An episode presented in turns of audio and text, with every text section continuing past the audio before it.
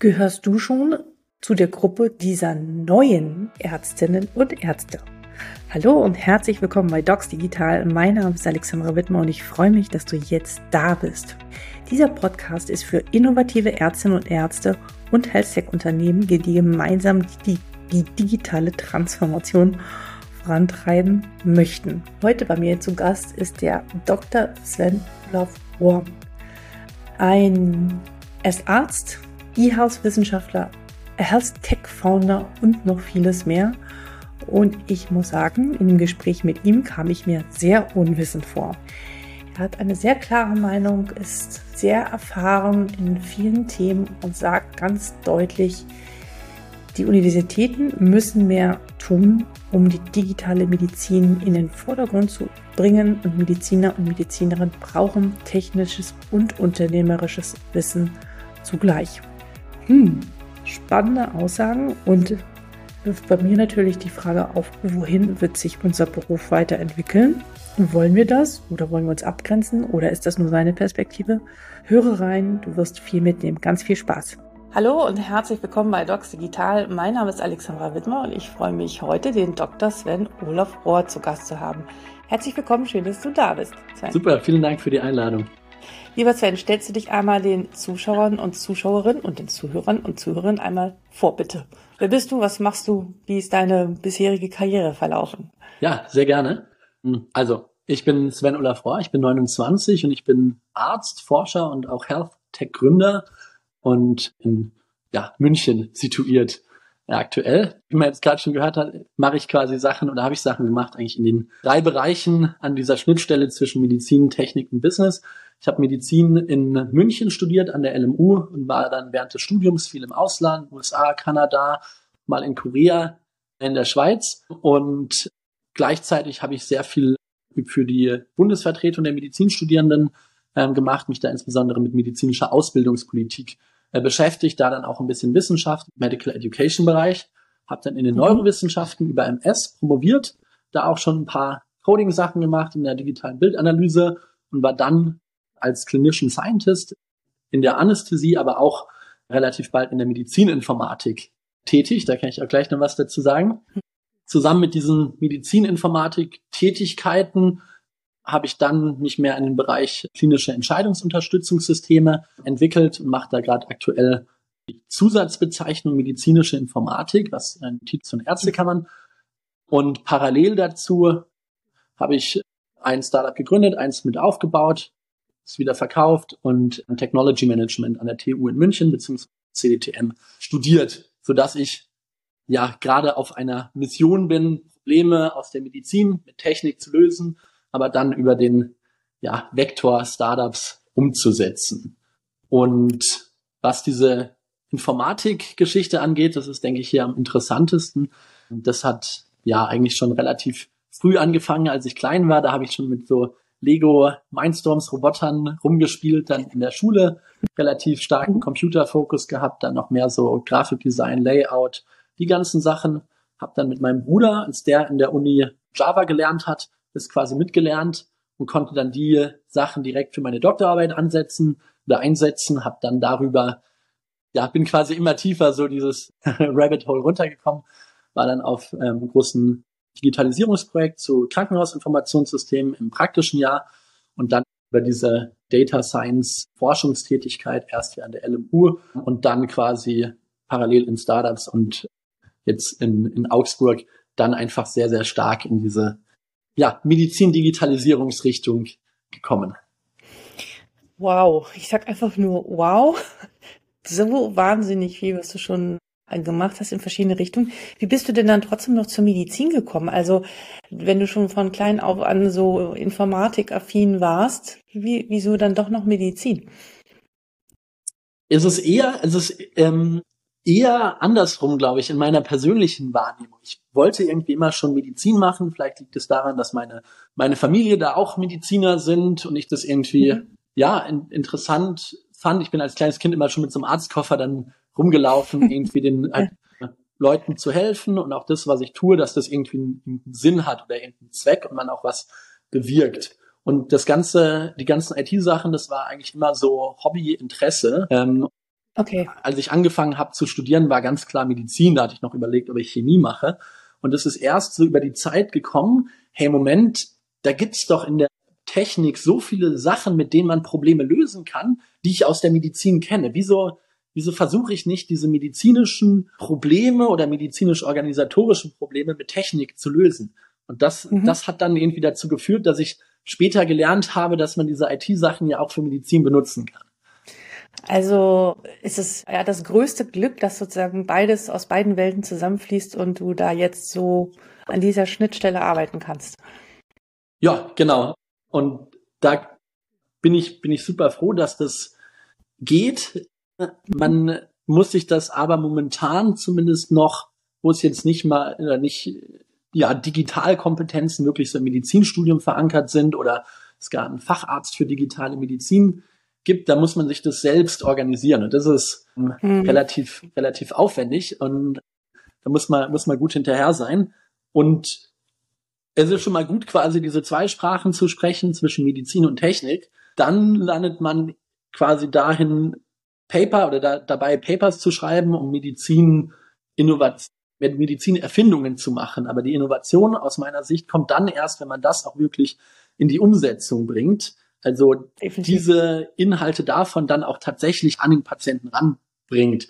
Deshalb kam dann noch quasi diese unternehmerische Komponente mit dazu. Das aus meiner Sicht der beste Weg ist, um, um die Sachen in die Umsetzung zu bringen, weil aus ja. Bekannter Perspektive so Sachen wie die elektronische Patientenakte so als BER der Medizin ja doch jetzt schon seit Jahrzehnten irgendwie rumhängt und das so zumindest bisher noch nicht gelöst wurde, das Thema. Bevor wir gleich weitergehen, habe ich doch noch eine Zwischenfrage. Du hast gesagt, du warst in verschiedenen Orten dieser Welt und hast sicherlich auch verschiedene Medizinsysteme angeguckt. Haben die, mhm. hat das dich dort auch inspiriert, in diese Richtung zu gehen? Oder hast du da schon Sachen gesehen, wo du sagtest, boah, die sind da ganz schön weiter oder die gehen da ganz anders mit um? Also gab es da Erkenntnisse, die du, ja, die dich auf deinem Weg jetzt bis dahin begleitet haben? Definitiv. Das kann ich, kann ich auf alle Fälle sagen. Und da bin ich auch extrem ja, glücklich und dankbar, dass ich die, die Möglichkeit und die Chance hatte, auch so viel im Ausland sein zu dürfen, im, während des Studiums auch da unterstützt mhm. wurde.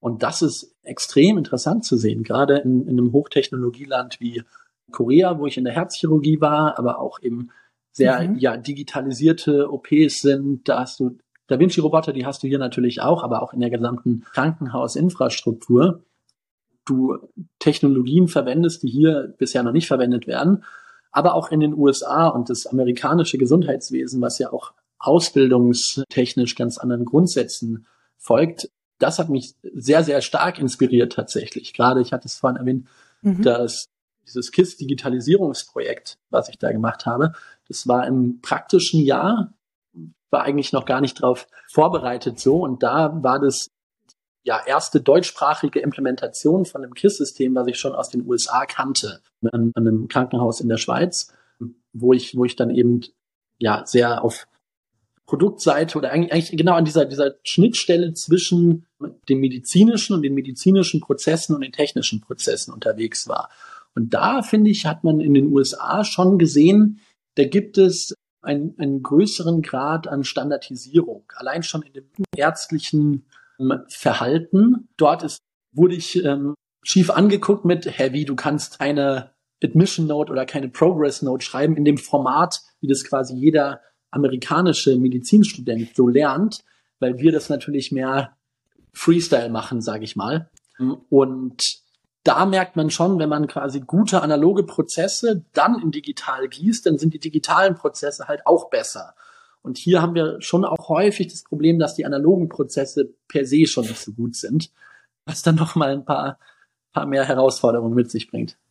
Ja, sehr schön gesagt. Also hier hm. ist es ja eher so, und das, das finde ich sehr spannend. Ich habe schon, glaube ich, mal häufiger erzählt, ich habe mal versucht, um die 100 Ärzte dazu zu bringen, nach einem gewissen Standard die Anamnese und die körperliche Untersuchung mhm. Digital zu, äh, zu dokumentieren. Und dann kam die Aussage, ah, ich fühle mich in meiner Freiheit eingeschränkt, wie ich zu dokumentieren habe. Ich mache das nach meinem Stil. Und du hast sogar teilweise in gleichen Abteilungen zehn Leute und jeder macht es völlig anders und es gibt überhaupt kein System dahinter. Sind da die Mediziner, äh, die amerikanischen Mediziner, also das vom Studium aus von Anfang an lernen die, es gibt gewisse Standards, gewisse Dokumentationspflichten, an die wir uns zu halten haben. Und das heißt aber nicht, dass ich in meiner ärztlichen Freiheit eingeschränkt bin. Das ist ja so ein Mindset-Ding. Absolut. Da, das ist tatsächlich eine, also es gibt sehr viele Unzulänglichkeiten auch in den anderen Systemen. Also braucht man nicht sagen, dass, dass da jetzt mhm. alles perfekt ist. Das ist aus meiner Sicht aber schon ein, ein sehr sinnvoller, integraler Bestandteil so im ja, Mindset, aber auch in der, in der Ausbildung, wie das beigebracht wird, weil Ärzte ja auch eine, eine Kommunikationssprache finden müssen, ähm, in der man sich gegenseitig austauschen kann. Wir haben das ja mhm. über, über das Vokabular zum Beispiel. Jeder weiß, was Anamnese ist, aber wenn man dann da reinguckt, ist für jeden doch wieder eine Anamnese was anderes. Ja. Und dann ja. ist es schwierig, die Informationen auszutauschen. Und wenn ich weiß, jemand anderes hat eine Anamnese gemacht und weiß quasi schon, wie der seine Anamnese aufgebaut und strukturiert hat, weil es sehr, sehr standardisiert ist, dann, dann fällt diese, diese, diese Kommunikationsbarriere, fällt erstmal weg. Und jeder kann ja seine eigene Medizin gut machen, aber das, das Format, in dem wir die Daten erfassen, sage ich mal jetzt, wenn man, wenn man das auch technischer denkt, das ist viel, viel standardisierter. Und das ist ein riesengroßer Vorteil in dem ganzen, in der ganzen Art und Weise, wie wie Medizin praktiziert wird, weil dann ist es natürlich auch reproduzierbarer oder vergleichbarer. Von vornherein die ähnlichen Dinge erfasst werden. Was glaubst du, also jetzt mal so eine ganz schnelle Lösung. Wie können wir das umsetzen? Was, wo, wo muss man ansetzen, an welcher Stelle, um die Kolleginnen und Kollegen mehr dazu für, zu gewinnen und erstmal, ich glaube, erstmal die Awareness zu schaffen. Es wäre gut, wenn wir alle nach einem gewissen Stil, einem gewissen Standard dokumentieren, um auch schneller Informationen auszutauschen und sie auch schneller zu erfassen. Also muss das schon im Studium mhm. Tag eins an gelernt werden? Was ist, sagst du dazu? Wie, wie tief möchtest du, möchtest du das wissen? Entscheide du. Also du weißt ja, wer, also wer ich, ich glaube, ich, ich meine, das, das ist natürlich, alle Sachen haben natürlich auch, auch auf, auf verschiedenen Ebenen Limitationen und, und Implikationen. So, Gesundheitswesen hat beschränkte Ressourcen. Man muss natürlich gucken, dass man mit, mit den Ressourcen gut, gut haushaltet. An sich glaube ich, dass das grundsätzlich, also die kausale Therapie von dem Ganzen liegt in der, in der Ausbildung, aus meiner Sicht. Mhm. Dahingehend die Ärzte zu befähigen, mit diesen neuen Tools, mit den neuen Mitteln umzugehen und das so in den ärztlichen Alltag einzubauen. Das ist jetzt erstmal sehr fundamental, weil das bedeutet, man müsste oder man muss das, die ganze Ausbildung zu den Ärzten dahingehend anpassen, dass sie kompetenzorientierter wird und dass sie viel, viel mehr digitale Kompetenzen vermittelt mhm. und den Arzt in eine Art Hybridposition bringt, wo der Arzt mit seinem Gesamtblick auf den Patienten agiert, aber eben auch technische Mittel ähm, als Helfer hat, die dem Arzt dienen, gute Entscheidungen zu treffen. Der Arzt als Integrator aller Daten oder aller, aller Behandlungspfade, aller Komponenten, die für eine erfolgreiche Arzt-Patienten-Interaktion äh, wichtig sind. Und dafür, um diese, diese Fähigkeit überhaupt erst zu den Ärzten zu bringen, muss man die Ärzte dafür ausbilden und dann auch weiterbilden. Und für Ausbildung und Weiterbildung braucht man im Endeffekt Geld. Und in Deutschland wird nur sehr wenig Geld auf die Lehre allokiert. Das ist, habe ich zum Beispiel in den USA wiederum anders erlebt. Da ist es so, da hatten wir, da hat sich ähm, mittags, war ich auf einer, auf einer Kardiologischen, das war in Kanada, war ich an einer kardiologischen Intensiv, da hatten wir mittags eine halbe Stunde Downtime jeden Tag, wo der Chefarzt Teaching mit den Assistenzärzten gemacht hat, jeden Tag. Die Assistenzärzte hatten sogar einen Tag pro Woche frei oder äh, frei in dem Sinne, dass sie Medical Education machen und lernen und zum Beispiel auch in, in New York, wo ich, wo ich dann ähm, in New York Presbyterian Hospital an der Cornell war, da gab es Clinician Teachers, das waren Oberärzte, die den ganzen Tag nur Lehre gemacht haben und die Assistenzärzte weitergebildet haben, weil das System dafür Geld zur Verfügung stellt. Das ist hier nicht so und deshalb glaube ich, kommen wir momentan, wenn dieses grundlegende Ding nicht geändert wird, erstmal nur mit einer symptomatischen Therapie so zurecht. So, solange wir das nicht kausal lösen, was, was ein politisches Thema ist, was aus meiner Sicht angegangen werden sollte. Deshalb habe ich mich da auch sehr, auch schon von der studentischen Seite her für, für engagiert. Auf der symptomatischen Geschichte kann man jetzt überlegen, okay, Prämisse ist, in der Ausbildung kriegen wir es nicht mit. Da muss man zumindest mal der Weiterbildung schauen. Ne? Sei es jetzt innerhalb der fachärztlichen Weiterbildung, was am sinnvollsten wäre, oder als Minimallösung, quasi als Minimally Viable Product, wie das in der Startup-Welt dann heißt, als MVP, mhm. dass man sagt, hey, über Zusatz, Weiterbildung, Kurse oder auch Austauschformate, ähm, so wie zum Beispiel dein Podcast, den ich da äh, sehr, sehr gut finde, Ärzten die Möglichkeit zu geben, mehr von dieser digitalen Kompetenz, mehr von dieser hybriden Kompetenz zu lernen. Das ist ja per se auch jetzt nichts Neues für Ärzte. Irgendwann, es gab eine Zeit, wo es keine Sonogeräte gab. So, da hat man Medizin sehr, sehr, ja, einfach oder, oder einfach hergemacht. Genau, mit den Händen ja. gemacht. Ähm, und irgendwann gab es dann die neue Technologie, das Sonogerät. So, dann mussten alle Ärzte lernen, hey, wie befundet man Sono, was ist es, was kann man da für Informationen rausziehen?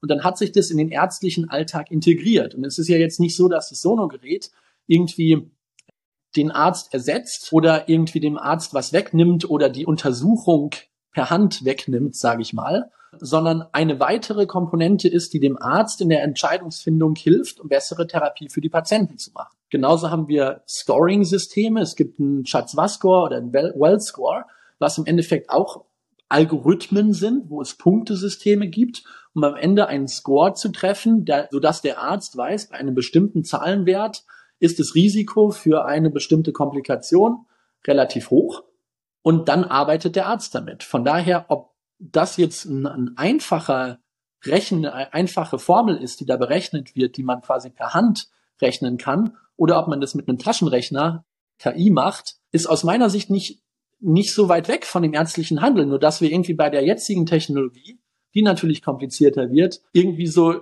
so tun, als bräuchte man sich damit nicht auseinandersetzen. Das finde ich falsch, weil mhm. ich denke, dass Ärzte eben diesen Umgang damit lernen sollten, genauso wie das bei einem Sonogerät oder bei einem MRT oder bei einer PCR ja auch der Fall war. Folgende Frage. Ja, wir sind uns einig, äh, sowohl die Studenten relativ früh sollten damit in Berührung kommen, digitale Kompetenzen lernen, aber ja nicht nur die, sondern auch alle, die schon weiter länger in diesem Beruf sind. Und muss mal gucken, mhm. so die in meinem Alter und noch ein bisschen drüber, die haben auch noch teilweise 20 Jahre zu arbeiten. Also es geht ja eigentlich nicht, dass wir die Leute halt auslassen, sondern die müssen wir ja in Anführungsstriche auch mitnehmen. Also das heißt, auf jeder Ebene braucht es dort Aufklärung, Awareness, Bewusstsein, weil früher oder später werden die Patienten danach fragen, lieber Herr Doktor, nutzen Sie KI mit für Ihre Diagnostik? Und wer es nicht macht, der wird weniger Patienten haben. Ich meine, vielleicht ist der eine oder andere froh, dass der, dass dann nicht mehr so viele vor der Tür stehen. Aber ich glaube, auch von der Patientenseite werden da andere und neue Anforderungen kommen, zu Recht. Ähm, sprich, wir brauchen an vielen Stellen Aufklärung. Wer ist da in Anführungsstrichen der Treiber und können die Universitäten und die Lehre, so wie sie in ihrem Tempo gerade sind und mithalten? Das ist so meine Befürchtung, dass das schwierig ist, wenn man sich mal guckt, anguckt, wie dynamisch die Welt sich gerade verändert. Und jetzt meine Frage an dich.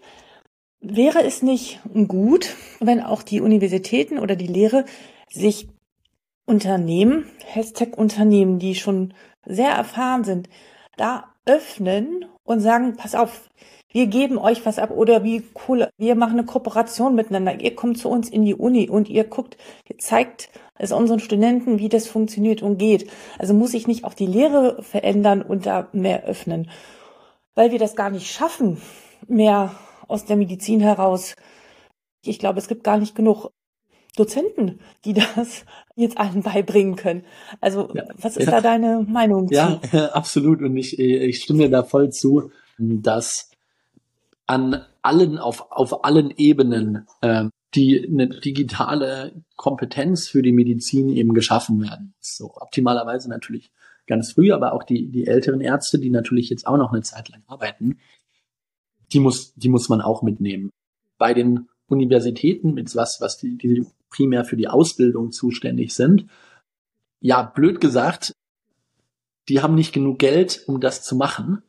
Und mhm. Geld geht wieder einher mit, dass man ausreichend Dozenten hat, die sich mit dem Thema befassen. Häufig ist ja dann einfach die Lehre quasi noch das, der zusätzliche Klotz am Bein, den ich dann als Assistenzarzt, der selbst in der Klinik eigentlich lernen muss, weil dann eigentlich eingespannt bin wieder für Lehre, was schon auch sinnvoll ist, aber äh, da natürlich wenig Ressourcen dann zur Verfügung stehen, um, um den Studierenden dann wieder was beizubringen, weil der Arzt wiederum im Krankenhaus hängt und den ganzen Tag nur dokumentiert.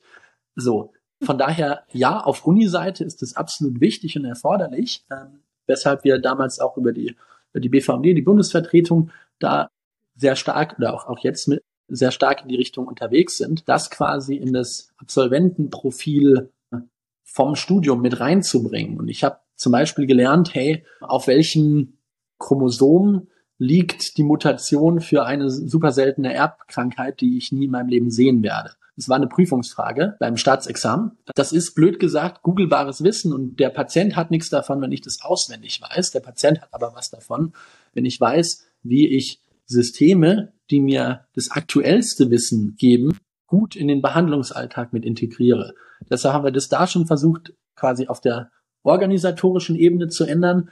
Es gibt allerdings auch viele Projekte von, ja, die dann auch wieder von, von Studierendenseite ausgehen. Haben wir hier in München zum Beispiel AI in Medicine. Es gibt Hashtag Gesundheit als Verein, der verschiedene Akteure mhm. im Gesundheitswesen vernetzt. Und das sind alles Initiativen, die in diese Richtung gehen. Und aus meiner Sicht ist es extrem wichtig, verschiedene Akteure zusammenzubringen. Wir hatten das am Anfang schon. Ähm, es gibt diese Domäne Medizin, es gibt die Domäne Technik und es gibt auch die Domäne des Unternehmerische. So, es bringt nichts, wenn ich eine, eine Lösung baue, die extrem viele, extrem viel kostet und extrem viele Ressourcen verbraucht und, und nur für wenig Patienten nutzbar oder für wenig Ärzte nutzbar ist. So, da muss man, muss man schon auch immer eine gute Balance finden. Aus meiner Sicht brauchen wir eine interprofessionelle Zusammenarbeit, sodass die mhm. Mediziner auch was von der Technik und von dem Unternehmerischen verstehen. Mein Arzt in der Praxis ist auch genauso Unternehmer aber auch die technikaffinen Studierenden oder ähm, oder oder ähm, Arbeitenden, die brauchen natürlich auch medizinisches Wissen und wenn irgendwelche Unternehmer, die absolut nichts von der Technik und der Medizin verstehen, versuchen irgendwie, ich sag mal jetzt ganz plakativ, schnelles Geld zu machen in der, in der Medizin, dann funktioniert es auch nicht. Und da wäre mein Wunsch, dass sich alle Akteure tatsächlich austauschen, treffen, vernetzen und interprofessionell zusammenarbeiten, sodass am Ende dieses, dieses Problem in der Mitte oder diese, diese, ja, es ist eigentlich gar kein Problem, sondern eigentlich eine, eine tolle Chance, weil es gibt so viele tolle Technologien, mit denen man so viel machen kann der Medizin und das Ganze einfach nochmal auf ein und sie viel, am Ende viel weiteres Level den Patienten dass die tatsächlich zusammenarbeiten, ja. dass man diese alten Strukturen, okay, die Mediziner sind für sich, die Mediziner sind nur auf ihrem eigenen Campus in der Uni oder machen so ihr eigenes Süppchen und, und so, dass man die besser vernetzt mit, mit anderen Akteuren. Und da bin ich ja auch, auch sehr froh, gerade da am, am Institut für digitale Medizin am Uniklinikum Augsburg eben in so einem sehr interprofessionellen Kontext zu arbeiten, weil wir da eben sowohl Mediziner haben, die was von Technik verstehen, als auch ja, ich sag mal, Technikmenschen, die was von Medizin verstehen. Und da kann man natürlich dann super gut zusammenarbeiten, weil man gegenseitig die, die andere Sprache versteht. Also, long story short, um deine Frage dazu beantworten, ja, ich finde, dass sich Universitäten viel stärker austauschen sollten mit Professionals aus anderen Bereichen, aber auch aus dem Unternehmerischen. Ja, ja, danke. Ich hoffe, es hören die richtigen Leute zu, die daraus jetzt auch Konsequenzen ziehen. Ich habe gerade gedacht, vielleicht wäre es ja auch mal gut, wirklich solche, so ein Campus, ich meine, klar, die Mediziner sind meistens an den Universitäten angegliedert, an den Uni, dass man auch so bestimmte Bereiche auch zusammenlegt, um diese Diversität oder auch noch mehr schon von, von jung an gleich zu leben. Das wäre ja auch mal eine Idee, sowas umzusetzen. Ich weiß nicht, wie weit das schon so möglich ist. Bei dir im Institut ist es so. Und ich denke, gerade diese Vielfalt führt zu neuen Ideen zu neuen Innovationen. Und vielleicht kannst du mir mal ein bisschen erzählen, woran ihr gerade arbeitet und was, welche, welchen Nutzen Ärztinnen und Ärzte, aber auch natürlich Patienten von dem habt, was ihr dort gerade macht, was deine Aufgabe dort ist. Ja, also ich bin mein, mein offizieller Titel, sage ich mal, meine offizielle Rolle, da ist Art für, äh, Arzt für Datenmanagement und klinische Entscheidungsunterstützungssysteme. Also mhm. relativ lang. Das ist eine ja eigentlich eine Art hybride Rolle, wo ich quasi an dieser Schnittstelle zwischen Medizin und Technik unterwegs bin. Und ich mache da, und das ist tatsächlich einer der Wege, die zumindest in sehr geringer ja in sehr geringer Bandbreite möglich sind, so als Arzt, auch da kommen wir wahrscheinlich später auch noch hin, da Kompetenzen hinzusammeln. Das ist eine offizielle Zusatzbezeichnung von der von den Ärztekammern, die man machen kann, wie so ein Notarztschein, gibt es eine Zusatzbezeichnung medizinische Informatik. Es gibt leider nur sehr wenige in Deutschland, die, die das anbieten und bei denen man das machen kann. Dementsprechend gibt es da auch wenige von. Und in dieser Rolle ist es meine Aufgabe, Daten, die aus der, aus dem klinischen Betrieb äh, anfallen, erhoben werden, so zusammenzustellen, dass sie am Ende strukturiert, einheitlich nutzbar vorliegen in einem Format, dass man daraus dann Wissen ziehen kann. So, wenn man das vereinfacht sagt, wie bei einer Doktorarbeit, da hat man ja auch Daten aus dem klinischen Alltag, die man erfasst, vielleicht manchmal ein bisschen auf Papier, manchmal, keine Ahnung, hat man ein paar Laborwerte, ein paar Radiologiewerte und fasst diese Daten zusammen, bereitet die auf und zieht dann in einem zweiten Schritt da Erkenntnisse daraus und versucht natürlich dann diese Erkenntnisse in den in die medizinische Versorgung so zu bringen. In der Regel macht man das in der Doktorarbeit, indem man ein Paper schreibt. Das wird dann hoffentlich mhm. von irgendeinem Kliniker gelesen oder und, und oder kommt vielleicht unterstützt vielleicht eine Leitlinie und dann kommt es in die Versorgung. Diesen ganzen ja Zyklus der Wissensgenerierung, den kann man extrem viel mehr beschleunigen. So, und so machen wir das auch da. Da bin ich auf einem großen Projekt von der Medizininformatik-Initiative, Future Consortium, Use Case MS, also quasi eigentlich eine, eine weiter oder eine Fortsetzung meiner, meiner Forschung von der Doktorarbeit, nur quasi in einer anderen Perspektive, wo wir eben klinische Daten sammeln. Das sind sowohl Daten aus dem Klinikinformationssystem, also, also mhm. klinische Daten als auch Labordaten, die aus der Labordatenbank mhm. kommen, als auch radiologische Befunddaten. Und diese Daten bereiten wir auf, dass die zusammen quasi in einen, in einen großen Data Lake geschmissen werden, quasi eine große Excel-Tabelle, so in dem Sinne, dass die Daten dann aber so strukturiert vorliegen, dass man dann im Endeffekt damit gute Statistik machen kann, gute Statistik rechnen kann. Mhm. In einer Art und Weise, dass dieses Wissen, was wir da generieren, sofort wieder den Klinikern zur Verfügung steht. Und wenn man das technisch gescheit verbaut, braucht man in dieser Datenpipeline gar keinen Menschen wirklich drin, der da quasi alle Daten erstmal analysieren muss, sondern du kannst quasi direkt dir Daten aus dem Laborsystem ziehen, aus dem klinischen System ziehen und aus dem Radiologiesystem ziehen. In der idealen Welt leider ist das momentan noch relativ aufwendig, weil es da nicht so einheitliche Standards gibt und kannst dann quasi eigentlich in Echtzeit eine Art Echtzeit-prospektive Studie das machen, um damit quasi zu monitoren, hey, wie geht es meinem Patienten gerade, wie, wie wirken sich bestimmte Änderungen in unserem ärztlichen Verhalten in der Klinik aus auf Outcomes von den Patienten. Und für Kannst du das ja. nochmal ja, kannst du das nochmal so ein bisschen runterbrechen? Also mhm. nehmen wir mal an, da haben wir einen jungen neurologischen Assistenzarzt, der hatte eine Patientin mit einer neuen Schub, einer AMS, die seit zehn Jahren besteht mhm. und der hat geht zu seinem Rechner und sieht dort was und wobei kann er da jetzt unterstützt werden. Sie hat eine bestimmte ah, Indikation. Mhm. Okay. Genau, so. das geht, das geht dann im Endeffekt in, in Richtung klinische Entscheidungsunterstützungssysteme und mhm. das ist das quasi was Clinical Decision Support, was quasi auch, auch Teil Jetzt habe ich nur den Data, Data Management Teil erklärt, nicht den, den anderen. Also, ähm, das, wie das ganz am Ende für den, wie der Deal für den Assistenzarzt ist, sage ich mal, dadurch, dass er Daten erfasst in der Behandlung von den Patienten, landen die Daten mhm. in einem, im Endeffekt in der Datenbank, woraus wir in dem Projekt ein Decision Support System bauen. Das ist ein, mhm. ein Treatment Decision Score und der hat zum Ziel eben auf Basis dieser, dieser Grunddaten, die wir haben, eine Wahrscheinlichkeit abzugeben, dass eine bestimmte Therapie, ein bestimmtes Therapieregime für den Patienten mhm. gut funktioniert.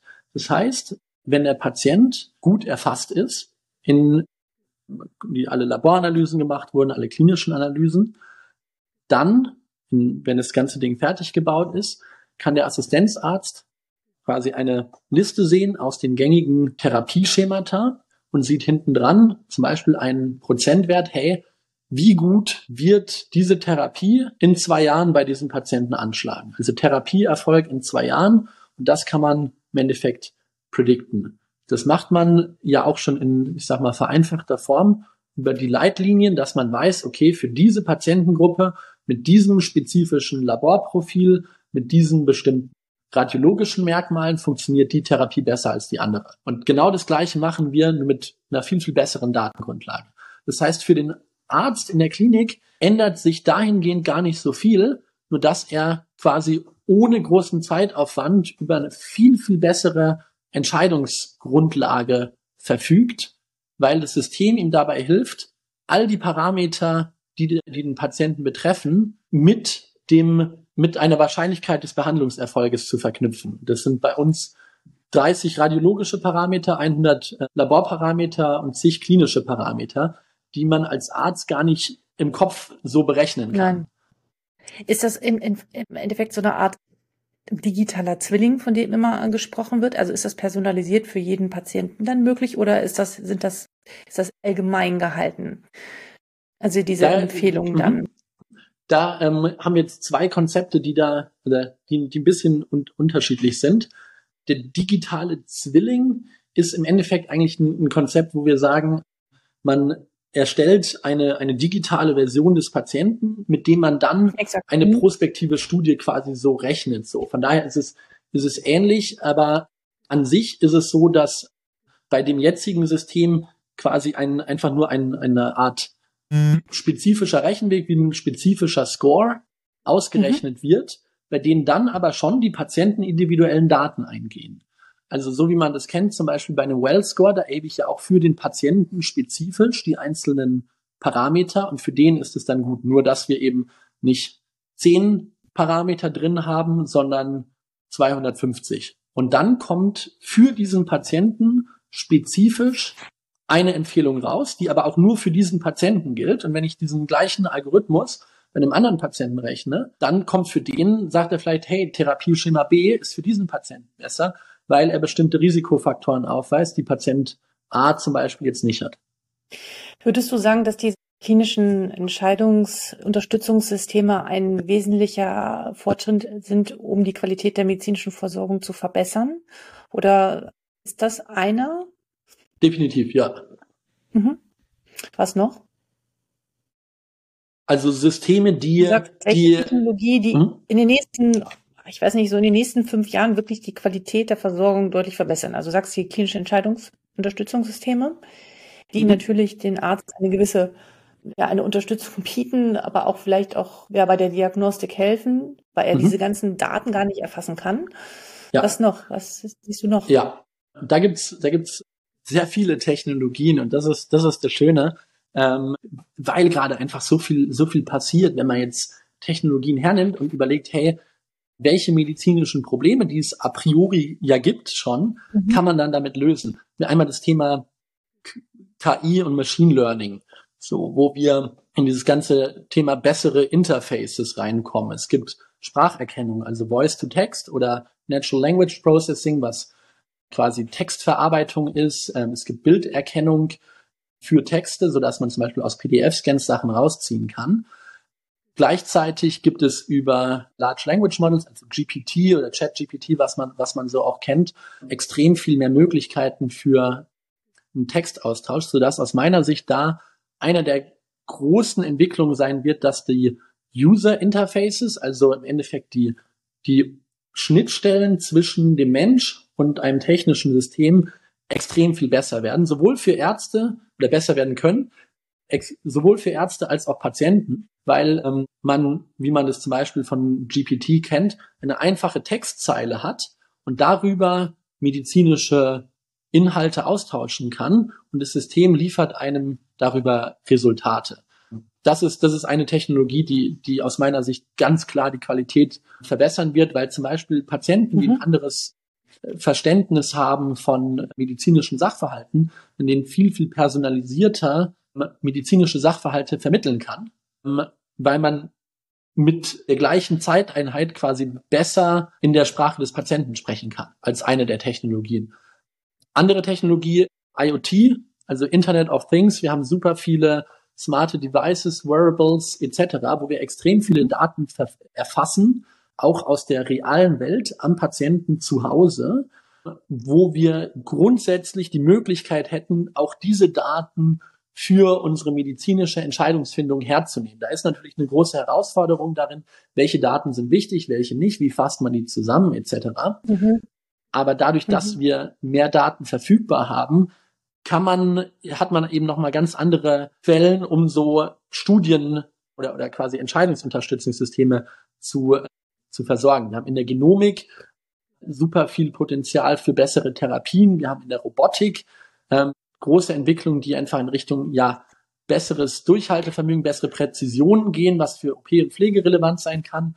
Wir haben Virtual Reality und, und Augmented Reality, wo ich aus meiner Sicht einen sehr, sehr großen, sehr, sehr großes Potenzial in Richtung bessere Ausbildung und Simulation sehe. Es gibt ja jetzt schon Firmen, die ähm, OP-Prozeduren simulieren über VR, um damit zum Beispiel MFAs oder Ärzte auf OPs vorzubereiten oder auch um Patienten ich auch schon mal gesehen, dass Patienten quasi über VR durch den, durch quasi der Tumor gezeigt wird, wo der im Hirn sitzt, um dem ein Verständnis davon zu geben, wie, wie das Ganze orientiert ja. ist.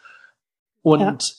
über diese ganzen Technologien gibt es noch viele weitere Blockchain, sonst was können wir auch noch hin. Über diese ganzen Technologien hin, glaube ich, gibt es einen sehr, sehr starken Trend oder eine sehr, sehr starke Chance hin zur personalisierten Medizin und zu einer Medizin, die den Patienten in den Mittelpunkt stellt.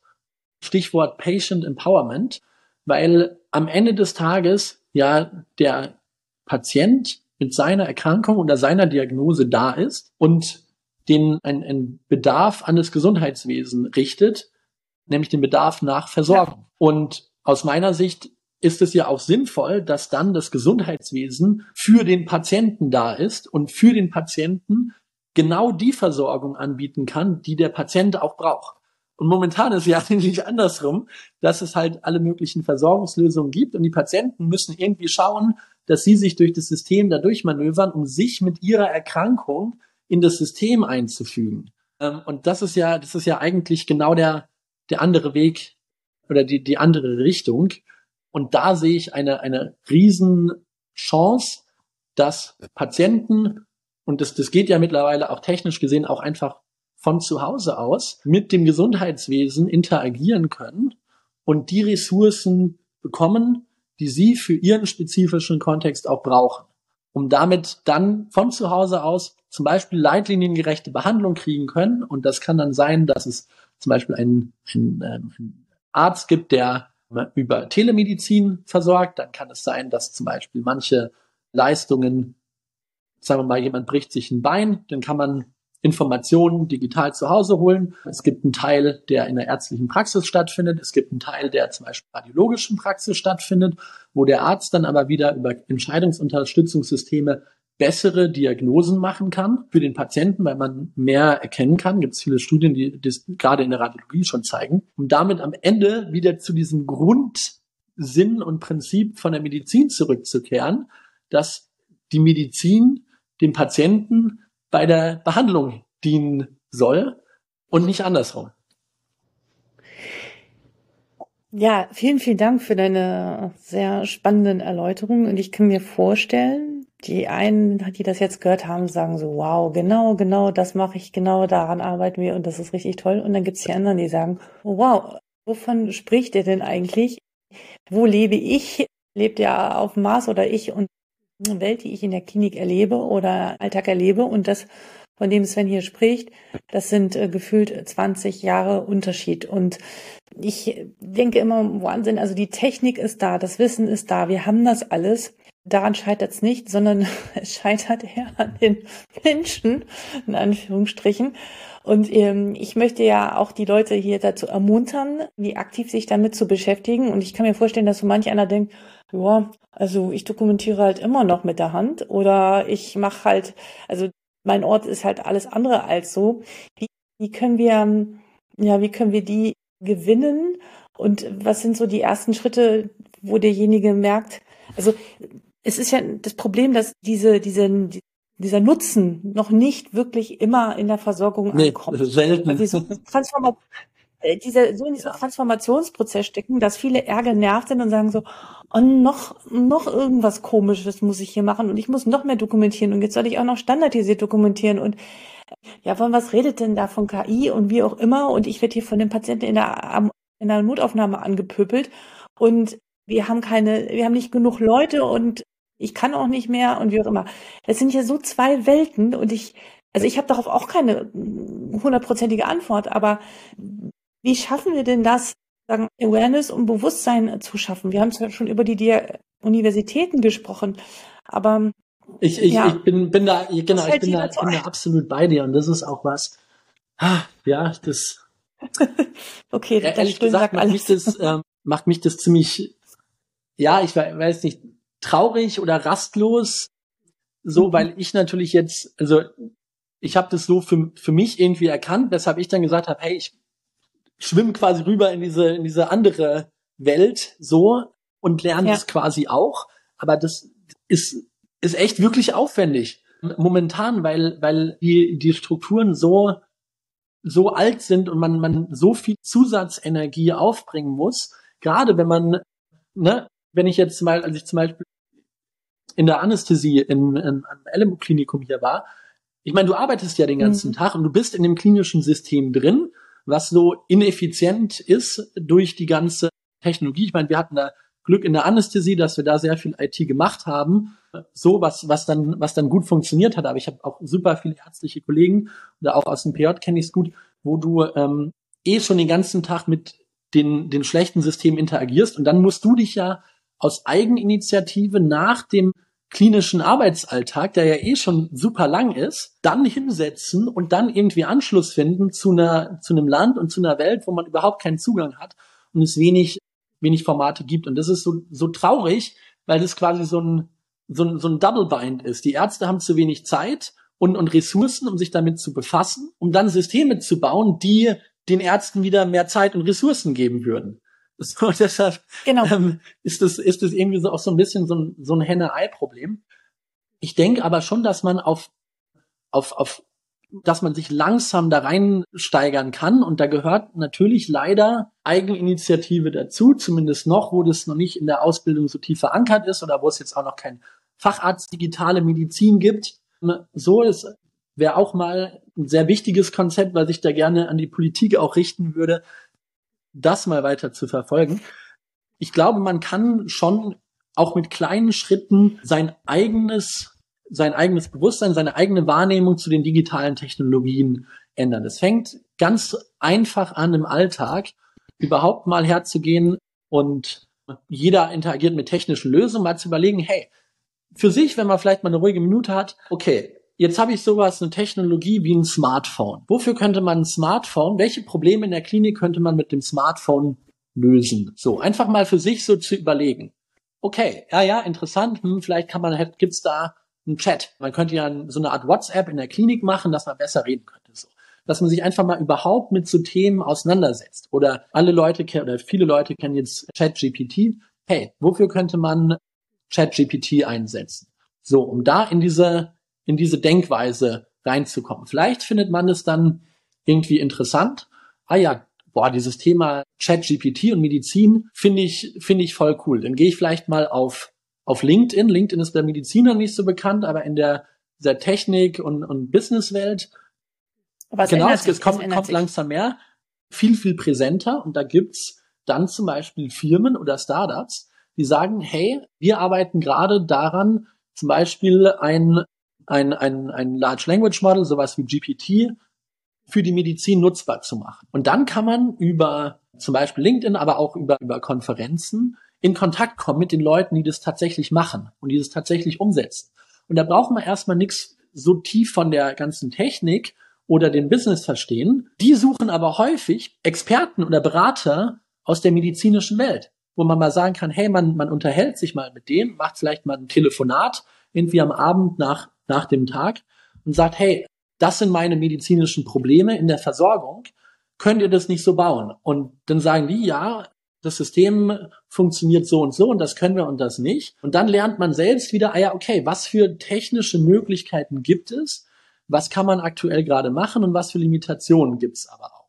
Um so sein Verständnis auf diesen beiden Seiten zu stärken, weil am Ende des Tages, wenn man das jetzt aus einer, aus einer Startup-Perspektive auch sieht, so ist der Arzt im Endeffekt in der, in der Domain Knowledge oder vielleicht in einer, einer Product-Rolle so. Und der Arzt muss auch gar nicht das Business machen oder, oder die Tech, mhm. sondern eben dieses medizinische Wissen den anderen zur Verfügung stellen, aber auch schon in einer Sprache, wo man schon auch irgendwie einigermaßen gut versteht, was es so, was es so gibt da draußen. Und ja. das zu lernen ist, ist sinnvoll. Es gibt auch Formate wie jetzt dein Podcast. Es gibt sowas wie Newsletter von, von, von Technikseiten. Es gibt Technikteile auch in, in Zeitungen und so. Um sich aktiv mit dieser Technologie auseinanderzusetzen und immer zu fragen, wo ist die Schnittstelle zur Medizin? Das ist, denke ich, was, was, was einem selbst schon mal hilft und dann in einem zweiten Schritt in Kontakt kommen mit Leuten, die das umsetzen. Das kann in, in der Wirtschaft sein, es kann aber auch in der Wissenschaft sein. Wir haben jetzt in Augsburg bei uns viele Ärzte, die sagen, hey, ich habe irgendwie Interesse an diesen Themen und die kommen zu uns als Institut für digitale Medizin und machen auch diese Zusatzbezeichnung medizinische Informatik. Das ist sogar medizinisch anerkannt. Das ist quasi die kleine Version vom Facharzt digitale Medizin, die es noch nicht gibt. Da gibt's leider viel zu wenig Plätze, um das so zu machen. Es gibt aber mehr schon Bewegungen in die Richtung. Und dann gibt es auch mhm. an mittlerweile zumindest ein paar Unikliniker Incubator-Programme oder Programme aus den Kliniken heraus. Zum Beispiel jetzt an der Charité gibt's was. Es gibt hier die Convention Labs Healthcare. In Augsburg sind wir dabei, was aufzubauen, an verschiedenen Orten. Ähm, gibt es Programme, die langsam hochkommen, wo man quasi als Arzt mit seiner ärztlichen Kompetenz und einer, ich sag mal, Kompatibilität zu den anderen Bereichen dahin gehen kann und sagen kann, hey, ich möchte mein medizinisches Wissen da auch reinbringen, um am Ende Technologie zu bauen, die den Patienten hilft, aber auch den Ärzten hilft, wieder eine gute Versorgung zu machen. Da endlich mal diese, dieses Henne-Ei-Problem zu lösen. Das wäre mir wichtig, ja. Ja, Super, das kann ich hundertprozentig unterstützen und ich habe passend dazu vor ungefähr drei Wochen erstmal so eine Analyse erstellt und habe gefragt, wie viele Ärzte es denn, habe ich bei LinkedIn eine Umfrage gemacht, hätten denn Interesse daran, sozusagen bei Produktentwicklung durch, an verschiedensten Stellen mitzuwirken. Und jetzt mittlerweile haben sich über 100 Ärztinnen und Ärzte aus den verschiedensten Fachrichtungen mit den unterschiedlichsten Erfahrungswissen von ganz frisch bis über 20 Jahre Erfahrung eingetragen, die bereit sind, mit Healthtech-Unternehmen an Produktentwicklung zu arbeiten. Und das finde ich einen großen, tollen Schritt. Und wenn jetzt hier auch andere Unternehmen zuhören, die Ärzte suchen, Ärztinnen und Ärzte, die können sich gerne bei mir melden. Und ich mache gerade sozusagen immer, ich gucke so, ah, da hat sich jemand gemeldet, der sucht jemand aus der Onkologie. Aha, ja, und da hat sich eine Onkologin gemeldet. Batsch, die packe ja. ich doch mal zusammen. Das mache ich momentan händisch ja, und persönlich. Gut. Vielleicht ja. ändere vielleicht ändere ich das mal irgendwann, aber ich, ich gucke mir das gerade mal an, wie so dieser die, die, diese, dieser Bedarf eigentlich da draußen ist. Aber es scheint ein Bedarf zu gehen und ich versuche, diese beiden Seiten zu matchen und aktuell zusammenzubringen. Und ich glaube, da ist viel Potenzial. Mal ja, gucken, wo das ist. Das, das ist was, was ich wirklich richtig, richtig gut finde. Ich mache das auch im, im, Privaten quasi händisch. Alle Ärzte, die ich irgendwie finde, versuche ich dann wieder mit meinen, mit meinen Tech-Leuten zu matchen oder mit meinen Business-Leuten so zu matchen, um, um diese, diese, ja, ich sag mal, Teams zusammenzustellen, wo es halt einen Mediziner, einen Techie und einen Businessmensch so gibt, was, ja, was auch, exakt. wenn man jetzt das in Startup-Richtung denkt, quasi das, das Kernteam, das Kerngründerteam von, von guten Health Tech Startups ist.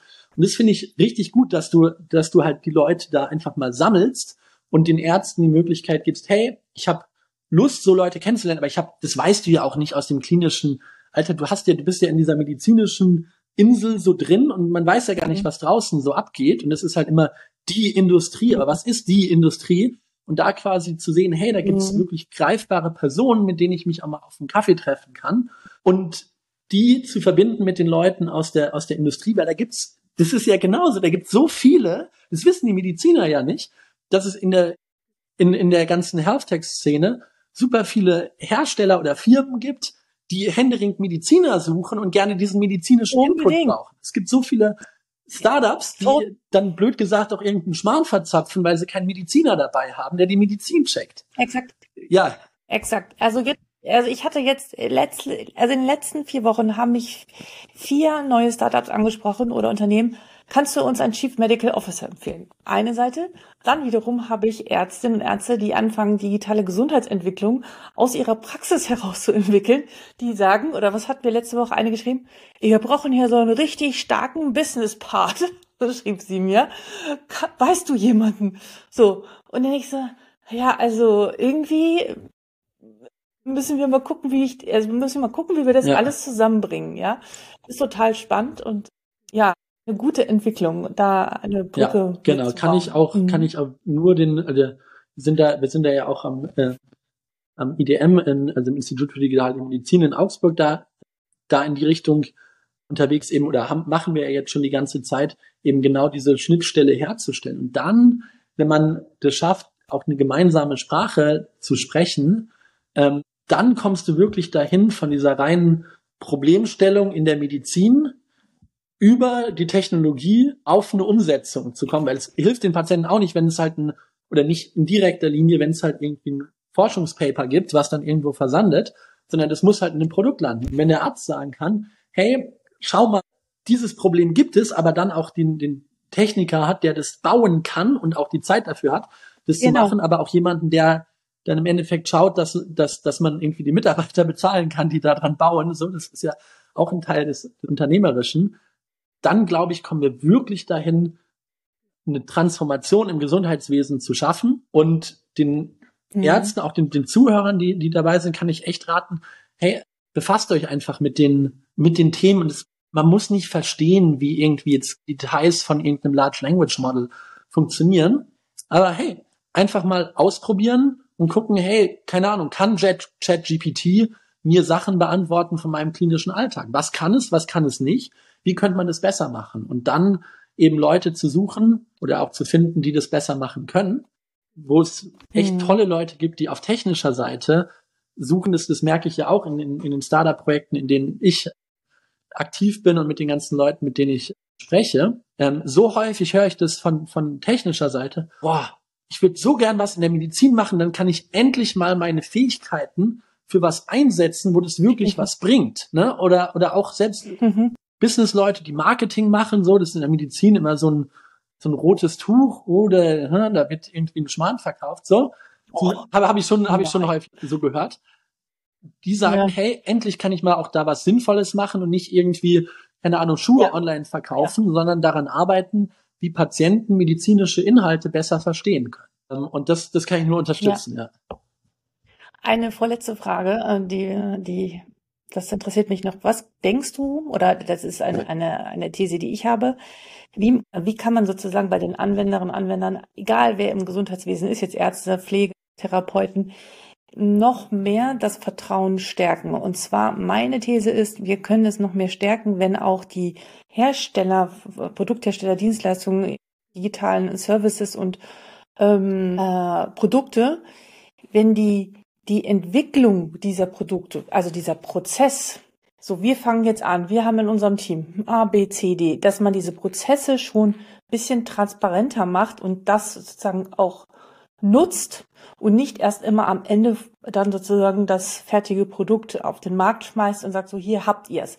Also ich fände es toll, wenn, sage ich jetzt mal so, wenn Unternehmen kommt und sagt so, wir haben jetzt Arzt A, B, C, D und das Team an Bord und wir fangen jetzt an mit der Entwicklung. Wir gucken mal wohin und dass man immer mal wieder so, wenn man sich dafür interessiert, gucken kann, okay, wo stehen die denn gerade um darum wieder, also mit dem Ziel Vertrauen. Äh, absolut, da, dem, dem stimme ich zu. Und dieses Vertrauen, glaube ich, kommt, kommt durch die, durch die zwei Seiten. Einmal das, was du gerade angesprochen hast. So, das ist in, in der ja, Startup-Welt eigentlich ein ganz, ganz, ganz etabliertes Konzept. User-Centric Design nennt man das dann, wo man mhm. im Endeffekt nicht hergeht und sagt, ja, okay, was brauchen die Mediziner da in der Klinik? Das erfasst man dann einmal auf irgendeinem Bogen.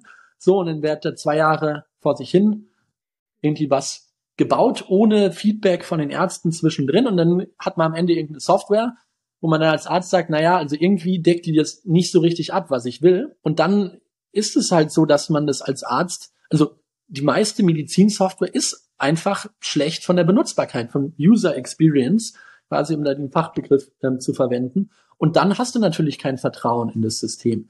Ähm, von daher in die Produktentwicklungsteams, so wie du das gerade gesagt hast, frühzeitig Ärzte einzubinden für diese medizinische Expertise und auch die User. Der User kann natürlich jetzt ein Arzt sein, wenn man eine Nutzeroberfläche für Ärzte baut oder für Patienten, mit denen die ganze Zeit Feedback zu halten und die zu fragen, hey, okay, schau mal, ich habe das jetzt so und so gebaut, funktioniert das gut? Dann muss man das testen, dass sich die Ärzte da durchklicken oder Patienten durch was durchklicken. Und dann merkt man schon, hey, wo hakelt's oder nicht. Und dann kann man aber diese, diese Information, die man daraus gewinnt, sofort wieder verwenden, um in so einem iterativen Prozess, also in einem sich wiederholenden Zyklus, da die Produkte zu entwickeln. Und dann kommt man auch dahin, wenn, wenn mehr Ärzte eingebunden sind in so einen Prozess, dass dieses ganze Thema Technologie da nicht so eine, nicht so eine Blackbox darstellt für die Ärzte. Ich glaube, da ist viel Angst auch mit dabei vor mhm. Technik, die ich nicht beherrschen kann. Genau. Genau, aber was, worüber ich mich also jetzt mal so ganz praktisch auch freuen würde, wenn ich jetzt zum Beispiel mal bei LinkedIn Post sehe, Firma XY, ein Foto von so einer Truppe von Produktleuten zusammen aus den verschiedensten Bereichen, die dann, was weiß ich, zusammen am Tisch sitzen hm. oder ah, sich okay. einmal vorstellen und sagen, wir fangen jetzt an, uns mit dem Thema zu beschäftigen. Also im Endeffekt schon auch so diese Reise, diese Reise der Produktentwicklung auch transparent auch ein bisschen in den sozialen Medien zu zeigen, um auch Vertrauen zu schaffen. Da muss man natürlich immer gucken, wie weit mhm. man was von ja. dem Produkt schon zeigen kann. Ne? Aber auf alle Fälle zu signalisieren, ja, wir sind da an etwas dran und vielleicht kann man doch von ein paar Dingen sprechen. Ne? Also muss man mal schauen. Aber ich fände diesen Weg auch mitzubekommen. Warum erst einmal am ja, Ende? Genau, das, genau, also, wenn man, wenn man das jetzt mal oder das, dahin geht quasi deine Zuhörerschaft da auch in der, in der, im Technikbereich. Natürlich muss man schauen, dass man, dass man Unternehmensgeheimnisse oder Sachen da für sich behalten, das ist klar, aber ähm, ja. einfach mal zu zeigen, hey, ich habe hier Mediziner, was machen die quasi? Oder, oder sei es irgendwie ein kurzes Video, hey, ja. wo sich Mediziner, der im Product-Team unterwegs ist, sagt, hey, schau mal, ich mache das hier gerade und diese ja. medizinischen Kernprinzipien, auch das war auch Inhalte, die ich gelernt habe aus der Patientenfürsorge und Co., die, die kommen, die haben hier auch Einfluss, um Medizinern auch zu zeigen, hey, ähm, da sind, da sind Mediziner, die quasi auch mit dem medizinischen Qualitätsanspruch an Versorgung, die, die da mitdenken. Weil dann, dann ist es vielleicht weniger aufgesetzt, Exakt. dass, dass irgendwelche Technik quasi einem übergestülpt wird. Und gleichzeitig zwingt es aber auch die Hersteller tatsächlich auch Ärzte in die Product Teams mit reinzunehmen, ähm, so dass man dann das Beste aus beiden Welten genau. hat, aus meiner Sicht. Und wenn jemand jemanden sucht, bitte mir schreiben. Äh, was habe ich? Äh, sorry, da war ich kurz. Ich versuche. Äh, wenn jemand einen Medizinerin Mediziner sucht, bitte mir schreiben. Ich gucke, was ich zusammenbringen ja. kann. ja, ja, also, naja, ist ja. nur im Kleinen. Oder sonst auch einfach mal gerne bei uns am, am Institut für digitale Medizin melden oder falls es jemand hört, ja. könnt ihr auch gerne mir, mir schreiben. Ich habe auch viele Freunde oder Medizinstudierende, die ich, Super. die ich, ja, denen ich einfach mal so ein paar Sachen zeige irgendwie, was es, was es gibt. Und das finde ich super wichtig, die Vernetzung. Ja. Super, vielen Dank für das Angebot. Gibt es zum Schluss noch ein Buch, das dich nachhaltig beeindruckt hat, was mm. du toll findest, äh, was dich ja das, das ist ähm, ja das ist äh, Homo Deus von von Yuval Noah Hari. So der das kennt man vielleicht, der hat auch geschrieben eine kurze Geschichte der Menschheit. Das ist ein Buch, was aus meiner Sicht ein richtig tollen Einblick mal gibt in, in die Technologie und es ganz viel größer zu denken. So, wenn ich mir jetzt, das habe ich, glaube ich, damals, als es direkt als es rausgekommen ist, gelesen, da war ich irgendwo auch in einem, weiß gar nicht, war ich gleich noch im PJ. Ähm, so, okay, wohin könnte sich überhaupt Technologie entwickeln? Was macht es mit der Menschheit? So sehr, sehr groß und explorativ gedacht. Aber das bringt einmal raus aus diesem klassischen Medizinalltag in der, in der Klinik oder Praxis, wo man quasi immer einen Schritt nach dem anderen macht, um mal ganz Großes anders zu denken. Und das fand ich sehr, sehr inspirierend, da diese Auswirkungen des wissenschaftlichen Fortschritts und der künstlichen Intelligenz mit der Evolution des Menschen zu kreuzen. Und dann geht es so in, in die Themen wie, können wir sowas erreichen wie Unsterblichkeit oder übermenschliche Intelligenz? Was sind so die Folgen von Algorithmen und Daten? Und auch sehr, sehr philosophisch betrachtet. So, und das ist ein Buch, was ich extrem gerne gelesen habe, auch schon mehrfach, mehrfach schon verschenkt habe und was aus meiner Sicht ein guter Anfangsbaustein sein könnte für jemand, der sagt, hey, ich habe irgendwie Lust mehr an dieser Schnittstelle zwischen Medizin und Technik zu arbeiten, zu denken, soll er das Buch lesen und dann sich in, dein, in, dein, in deine Liste schreiben und dann von einem, von einem Health Tech Unternehmen mhm. gefunden werden. Das wäre doch schön. Das klingt gut. Lieber Sven, es war total spannend. Es hat mir wirklich ganz, ganz viel Spaß gemacht. Es ist sehr inspirierend, dir zuzuhören, was du alles schon gemacht hast, dein, deine, dein vielfältig diverser Blick auf diese Themen solche Köpfe, so, du wirst gebraucht unbedingt. Ich wünsche dir auf alle Fälle für deine Zukunft und deine Karriere weiter alles Gute und ich hoffe, wir sehen uns, hören uns vielleicht auch mal irgendwo das live. Würde mich ich würde mich sehr, sehr, sehr freuen. vielen, vielen Dank für die Einladung ähm, und Tschüss. bis dann. Vielen Dank für deine kostbare Zeit. Dass du das jetzt noch hörst, zeigt mir, dass das genau dein Thema ist. Und ich frage mich, wer bist du, der das oder die das hier hört? Bist du Mediziner, Mediziner, die schon erkannt hat, wie wichtig diese Technologien sind oder das studieren möchte oder schon studiert. Wer bist du? Ich würde gerne mehr über dich erfahren, damit ich hier noch besser meine Podcast und Videocast ausrichten kann. Also schreibe mir unter info@docsdigital.de oder schreib mir einfach eine Nachricht bei LinkedIn. Ich werde auf alle Fälle antworten. Nochmals vielen Dank für deine Zeit und ich freue mich, wenn du diesen Podcast bei iTunes oder bei Spotify oder Google Podcast abonnierst und ganz vielen anderen Medizinern und Medizinerinnen von diesem Podcast berichtest. Ich denke, wir werden es in Zukunft sehr dringend benötigen. Alles Gute für dich und bis bald, Alexandra.